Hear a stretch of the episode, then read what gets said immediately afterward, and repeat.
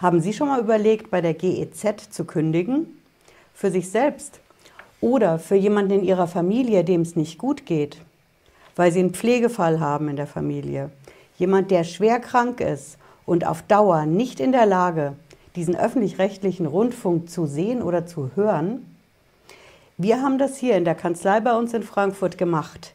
Die Kinder von der Mandantin haben uns darum gebeten, Leute, befreit unsere Mutter von der GEZ. Und wir haben das gemacht. Ich verrate Ihnen in diesem Video, was wir dabei erlebt haben.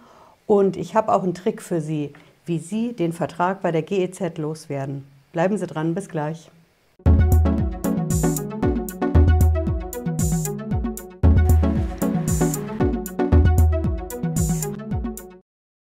Hallo und herzlich willkommen.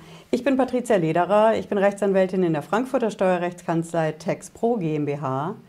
Ich verrate Ihnen in dieser Videoreihe Vorsicht Abzocke die Tipps und Tricks, wenn Sie den Eindruck haben, dass man Sie über den Tisch zieht, bei Ihrer Versicherung, bei Ihrer Bank, bei Ihrer Sparkasse oder bei diversen Firmen, bei denen Sie den Eindruck haben, dass die nur an ihr Geld wollen. Wir schauen uns heute zusammen an, wie Sie bei der GEZ rauskommen und wenn Sie es für jemanden in Ihrer Familie machen wollen. Vorweg so viel, die GEZ ist ja Pflicht, ne? unabhängig davon, ob Sie ein empfangsfähiges Gerät zu Hause haben oder nicht. Es gibt aber bestimmte Ausnahmen, mit denen Sie bei der GEZ aus dem Vertrag rauskommen. Und diese Ausnahmen sind vor allen Dingen, wenn Sie jemanden in der Familie haben, der ein Pflegefall ist, hm? jemand, der schwer krank ist, auf Dauer. Dann, wenn Sie eine Hörbehinderung haben oder wenn Sie eine Sehbehinderung haben.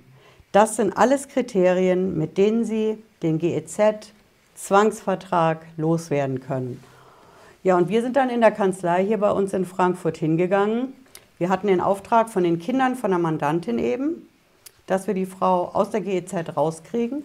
Und wir haben als erstes mal zum Hörer gegriffen und die GEZ angerufen. Ja, ich habe das gemacht, ich habe auch den Fall geschildert. Ich habe erklärt, warum wir diesen Antrag stellen. Ich habe gesagt, wir haben jetzt hier eine Pflegestufe, wir haben einen Pflegegrad 4. Das ist nicht ohne.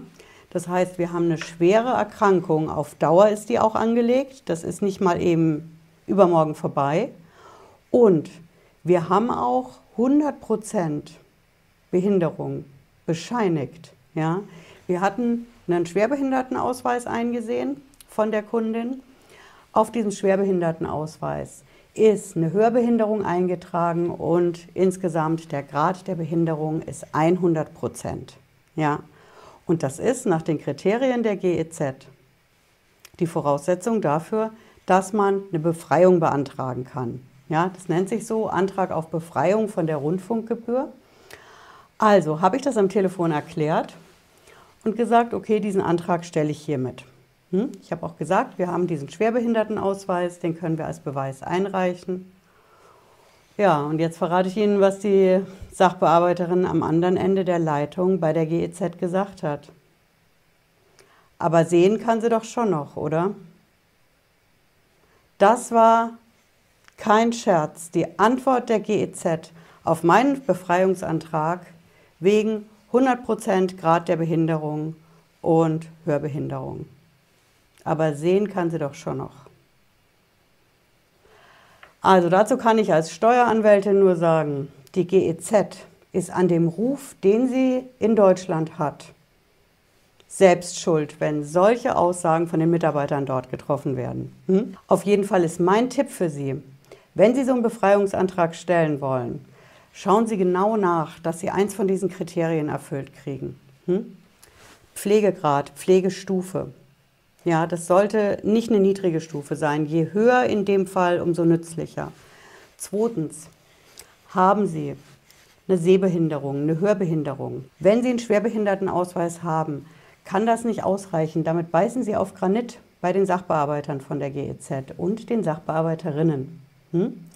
Deswegen würde ich in so einem Fall hingehen und zum Hausarzt gehen, zum Facharzt und mir bescheinigen lassen, dass eine Hörbehinderung von 100 Prozent da ist und dass eine Sehbehinderung da ist, die nicht mehr ausreicht, um am Fernsehen oder am Computer den öffentlichen rechtlichen Rundfunk anzuschauen. Mit solch einer Bescheinigung können Sie den Antrag auf Befreiung der GEZ einreichen. Nicht weniger ein Schwerbehindertenausweis mag für andere Zwecke nützlich sein, zum Beispiel eben mit dem öffentlichen Personennahverkehr, umsonst im Bus zu fahren, auch mit der Begleitperson. Aber der Schwerbehindertenausweis bringt Ihnen bei der GEZ nicht wirklich was. Hm? Also wenn Sie besser vorbereitet sind als ich bei dem Anruf, dann ersparen Sie sich auch solch eine Antwort. Aber sehen kann sie doch schon noch. Hm? Ja, ich hoffe, Sie haben was mitgenommen heute. Wenn Sie wollen, sehen wir uns spätestens Freitag 18.30 Uhr wieder. Dann geht es wieder rund um die Steuer und das Finanzamt. Bis dahin, bleiben Sie gesund. Ciao.